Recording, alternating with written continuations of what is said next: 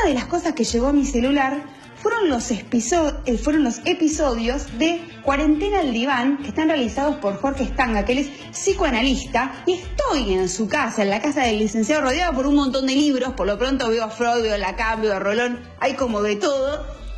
¿Y esto de la cuarentena con qué se come? ¿Pasa que se despiertan zonas desconocidas o que se reciclan las que conocíamos? Bueno, en primer lugar, bienvenida, gracias por, por acercarte eh, a, bueno, a charlar un poquitito. Te escuchaba y bueno, mucho de lo que decís este, es lo que, lo que viene pasando por, por los lugares donde navega, donde naufraga, naufragia nuestro psiquismo. Eh, y sí, es como decís, creo que dentro de esos lapiceros o esas clases de yoga también podemos incluir a Cuarentena al Diván, que es un proyecto de podcast que eh, se ha generado eh, común eh, hacer algo con esta cuarentena desde donde cada uno le toca, en este caso desde el psicoanálisis, un, aporte, una idea, una innovación este, al servicio bueno, de, la gente, de ver qué se le puede acercar, a ver qué, qué palabras se puede prestar, qué reflexión, qué pregunta, en medio de un momento muy particular, un momento de, pausa que eh, creo que es una muy buena invitación para frenar, para este, ver a qué velocidad íbamos, para repreguntarnos y para inventar, inventar este, dispositivos nuevos, inventar todo aquello que eh, nos puede ayudar a sobrellevar un poco momentos tan traumáticos, tan catastróficos. Bueno, eh, la idea es que pueda sacar en algún punto lo mejor de cada quien y que nos pueda ayudar a, transformarnos, a, en definitiva no ser los mismos eh, los que salgamos de esta cuarentena que los que entramos. ¿no? Porque eso pensaba cuando hablaba de reciclar zonas desconocidas o conocidas. Es como inevitable que nos pase algo. Así sea el enojo, así sea la alegría, así sea el optimismo, o todas juntas, porque durante el día uno va pasando como muchas cosas, nos aburrimos, nos ponemos contentos, pero es inevitable que algo nos pase.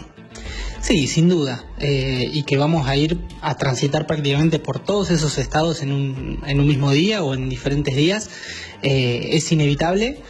Eh, va a ir sucediendo y está bueno también darle lugar, entender que ser por ahí un poco más tolerantes con nosotros mismos y, y, entender de que bueno, todas estas emociones nos van a ir pasando y bueno, ser eh, un poquitito más tolerantes y darle lugar.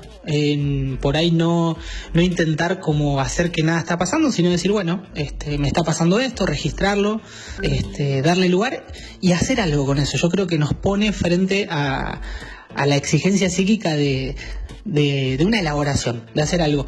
Y con hacer algo también incluyo no hacer nada, porque también hay como un imperativo muy capitalista de que, bueno, hay que aprovechar la cuarentena. Eh, hay que hacer cosas productivas. Hay que hacer cosas productivas y, bueno, el otro día leí una nota de el elogio de la pereza o el elogio de la fiaca, que también es hacer algo, es frenar y es permitirnos, este, bueno, transitar lo que nos viene pasando de la manera que vayamos pudiendo, en definitiva. En estos episodios que, bueno, son eh, los vamos mandando en forma de audio, es decir, que circulan por lugares remotos, porque más allá de que están en la plataforma de Spotify, también se pueden mandar por WhatsApp, están colgados en las redes. Contame un poco cómo fue eh, la evolución de esos episodios, ¿no? Porque supongo que vos también en un principio te encontraste hablando de unos temas y después con lo que fue pasando, con la recepción de ellos, fuiste mutando. Sí, eh, al principio creo que fue más una necesidad mía de decir, bueno, ¿qué, es lo que más urge hablar? Que era lo, obvio, que tenía que ver con la soledad y el aislamiento, y después hubo amigos, colegas que me dijeron, bueno, pero hay otro lado, eh, un lado B, digamos, que tiene que ver con los que están saturados del otro, de la convivencia de los hijos, de la pareja o de quien con quien les haya tocado. Entonces, también está bueno hablar de esas personas, es verdad. Y después, este, se me ocurrió de que podíamos eh, empezar a hablar de lo lúdico, de, todas aquellas cuestiones que nos pueden ayudar, nos pueden acompañar mejor en la cuarentena. Y se transformó en eso, en que cada amigo, cada colega, incluso oyentes este, ocasionales me han dicho estaría bueno que hables de tal cosa o de tal otra y así más o menos se va armando el itinerario más a demanda ahora que, lo que por ahí uno propone, en definitiva. Incluso me comentabas como anécdota eh, algo que va a pasar en el último episodio, que podés adelantarnos algo, porque bueno, en esto de que los WhatsApp van, digamos, viajando, así como la radio, ¿no? Por lugares remotos que desconocemos, ¿te pasó que viste con eh, una mujer de 91 años de Carmen de Patagones? 81. 80, 80 años. Sí. un montón de años, me va a matar. sí, e, e, esos retornos que, que uno, uno sabe por ahí cómo arranca este proyecto, no sabe a dónde llega ni cómo termina. Y me llegó esta historia de, de, Beatriz, una mujer de 80 años que está sola en Carmen de Patagones, que empezó a escuchar los audios a través de su nieto, que se los enviaba, se interesó muchísimo, eh, ella es docente jubilada y bueno, le trajo como muchos recuerdos, muchas repercusiones y bueno, la puso a ella a trabajar este, y bueno, se puso a escribir una carta, quería hacer una devolución de todo lo que ella había pensado y compartirlo, hacerlo llegar, este, que terminó siendo una carta virtual porque fueron audios al fin y al cabo. Pero bueno, ella contaba de que a sus 80 años se está eh, repreguntando por su deseo, se está replanteando cuestiones, eh, le invitó a pensar un montón de cosas y fundamentalmente se sigue haciendo preguntas eh, y bueno, también las comparte y son esas resonancias, esas repercusiones que uno no imagina y de repente a Beatriz en Carmen de Patagones, que está sola, la está invitando a pensar.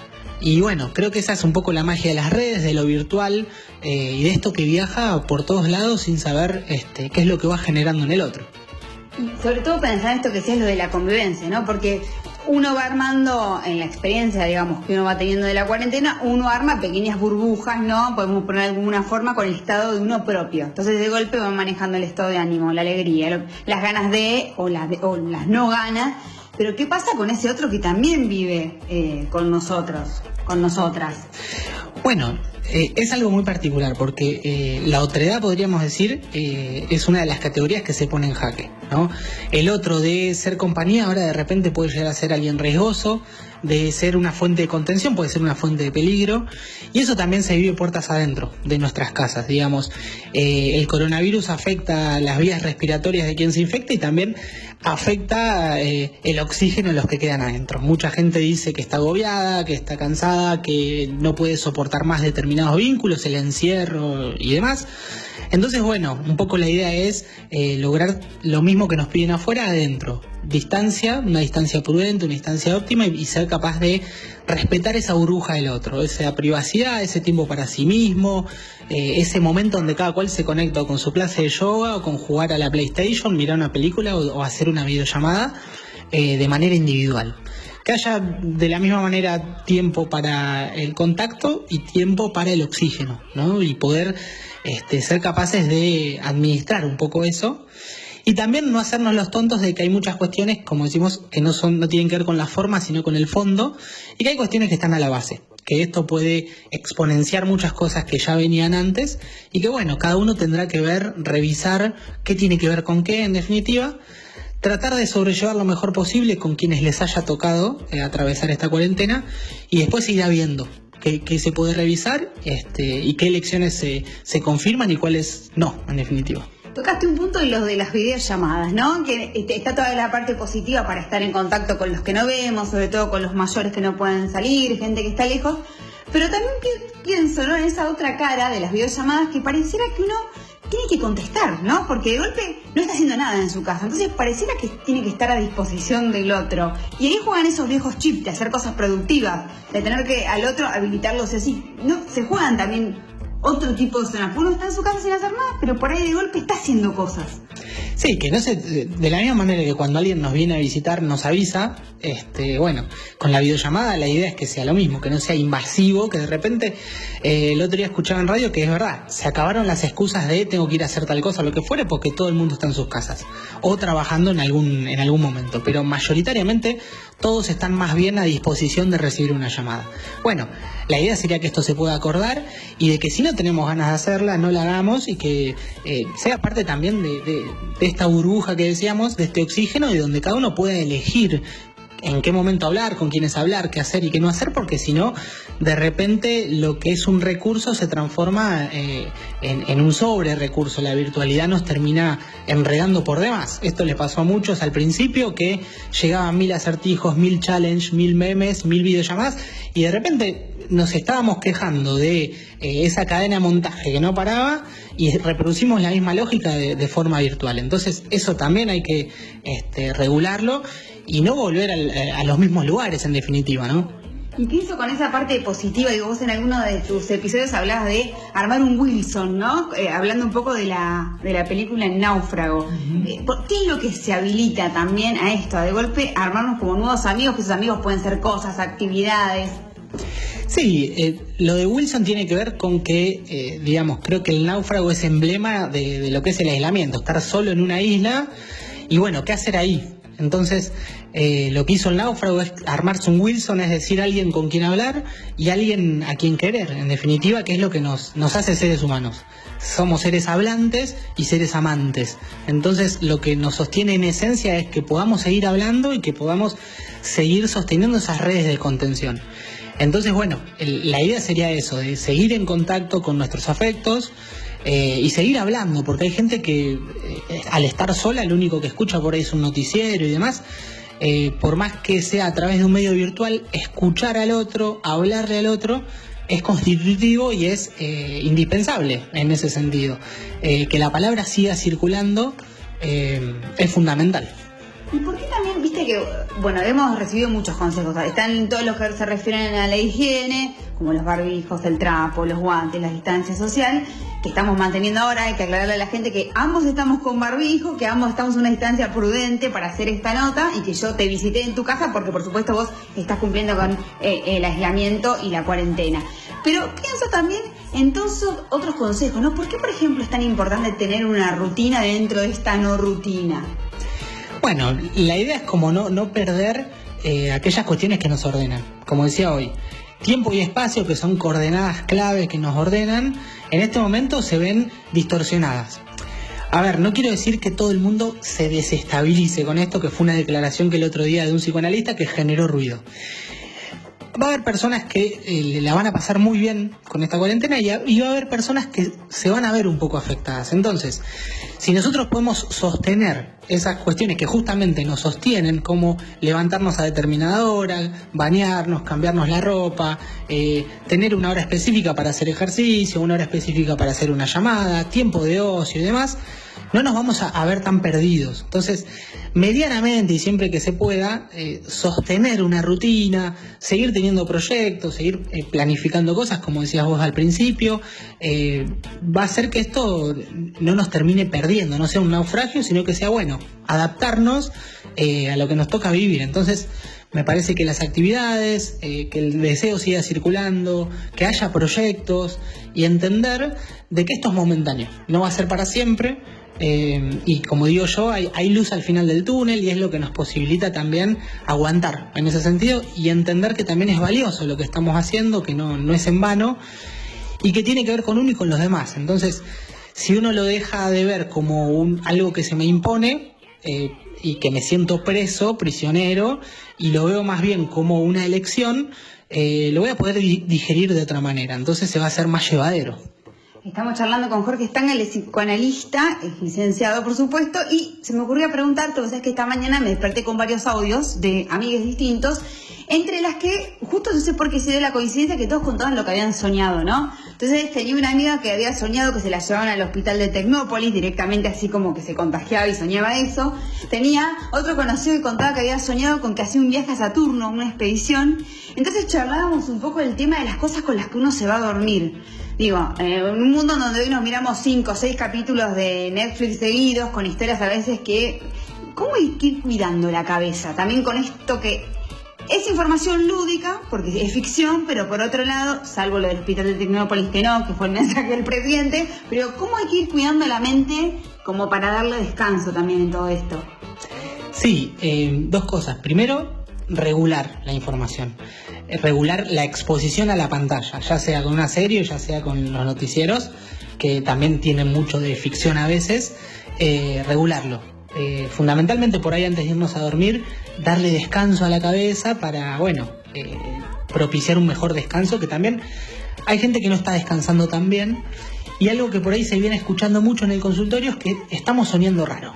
Digamos, el psiquismo nos da señales de que algo raro está pasando afuera. Y eso se traduce en los sueños, se escucha en los sueños, entonces ya de por sí, si, si bien los sueños siempre tienen otra lógica distinta a la que conocemos, eh, son más extraños aún en estos momentos. Entonces, eh, no me resulta raro que, sean por ahí más disparatados, más locos y que estén como intentando eh, demostrarnos de que, bueno, de que hay ciertas coordenadas que, que están un poco este, trastocadas y se nota, se nota, repercute en los sueños. Como decís vos, lo que se recomienda para descansar bien es eh, por ahí regular un poco esto, la, exposición que tenemos a, frente, no sé, a ver todo el tiempo noticias o ver eh, mucha cantidad de horas las series y demás.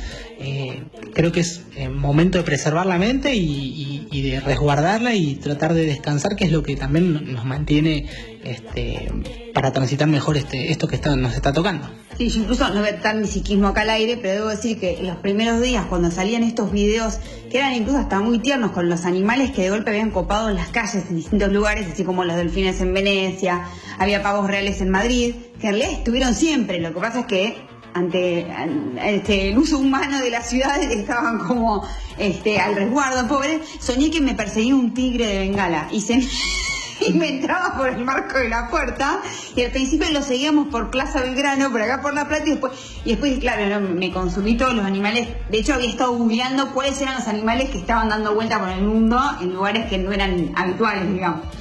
Bueno, una de, las materias primas del sueño es lo que nosotros llamamos el resto diurno, que son esos recuerdos recientes de lo que vemos. Entonces, esos van a ser, eh, digamos, eh, la, base o, parte del contenido de lo que soñemos, tal cual. Si uno depende de lo que esté expuesto, es eh, el material que le va a dar al sueño para, para ir justamente armando el sueño. Y en lo que respecta a tu trabajo, Jorge, viste que hay circulando algunas memes con esto de que los psicólogos de golpe atienden por videollamada y están en pantuflas o pijama, ¿no? Y del torso para arriba arreglado. ¿Te pasó que tuviste que acondicionar tu lugar, que también eh, te viste, te viste, digamos, involucrado en esto de modificar tu, espacio cotidiano para que se transforme en consultorio? Sí, totalmente. Eh, en mi caso en particular me ayuda mucho para marcar eh, algo distinto, eh, cambiarme como si fuese el consultorio, ¿no? Eh, me ayuda, me predispone mejor al trabajo y en cuanto al espacio, sí. Si bien yo tengo acá un espacio de biblioteca y demás, uno lo acondiciona para, bueno, para poder atender de la mejor manera. De repente antes me, lo que era por ahí este, un anotador y una lapicera, ahora también son un par de auriculares y un cargador del teléfono o un parlante. Y bueno, eh, también nos lleva a nosotros a tener que modernizarnos, que adaptarnos eh, y en algún punto flexibilizar eh, dispositivos distintos, que por suerte se puede seguir escuchando, no es un impedimento, pero conlleva una adaptación. Y bueno, todo esto es parte de esa adaptación, sin duda. Contanos, ¿cuáles son tus redes y dónde la gente encuentra estos episodios de Cuarentena al Diván? Así se pueden ir sumando y también poniéndose en contacto con vos de acuerdo a lo que les resuena. Bueno, eh, Cuarentena al Diván lo pueden encontrar en Spotify poniendo mi nombre, Jorge Estanga, o poniendo Cuarentena al Diván y ahí aparecen los episodios. Son, están en formato podcast. Y si no, me pueden buscar en Instagram, arroba lic Jorge Estanga, lic de licenciado, punto Jorge Estanga. Eh, y ahí mismo en esas redes yo voy este, avisando cuando viene un nuevo episodio, cuando bueno este, aparece alguna cuestión novedosa y demás, lo voy avisando todo por ahí. Bueno, muchísimas gracias por recibirnos. Esperemos vernos prontamente hablando de cómo vamos a salir de esto, porque seguramente después vendrán los episodios para salir de la cuarentena. Eh, y yo, bueno, me estaría yendo a mi casa. Debo decir que me saqué las pantuflas y el pijama para venir a trabajar, que la movilera también se puso su, su uniforme para poder salir a la calle. Eh, para lo particular, tratando de, bueno, de disfrutar, si extrañaba salir al aire Nati, hay que seguirle poniendo onda, hay que poner música alegre cuando uno está medio bajón, hay que tratar de volver a jugar. Si estás solo o estás sola, es una buena forma ponerte a escribir, ¿por qué no volver a ese querido diario como cuando éramos chicas, cuando éramos chicos? Pero lo importante, dentro de todo, también ser agradecido, realmente si tenés un plato de comida, si tenés techo, si tenés alguien con quien hablar, también estar en un estado de agradecimiento creo que es un buen estado como para ir transcurriendo esta cuarentena. Y como dijo Mori en algún momento, si querés llorar, llora. Nos vamos, nos vamos a la calle y será hasta el lunes que viene, Nati. Ha sido un placer. Primer móvil de otoño en esta cuarentena.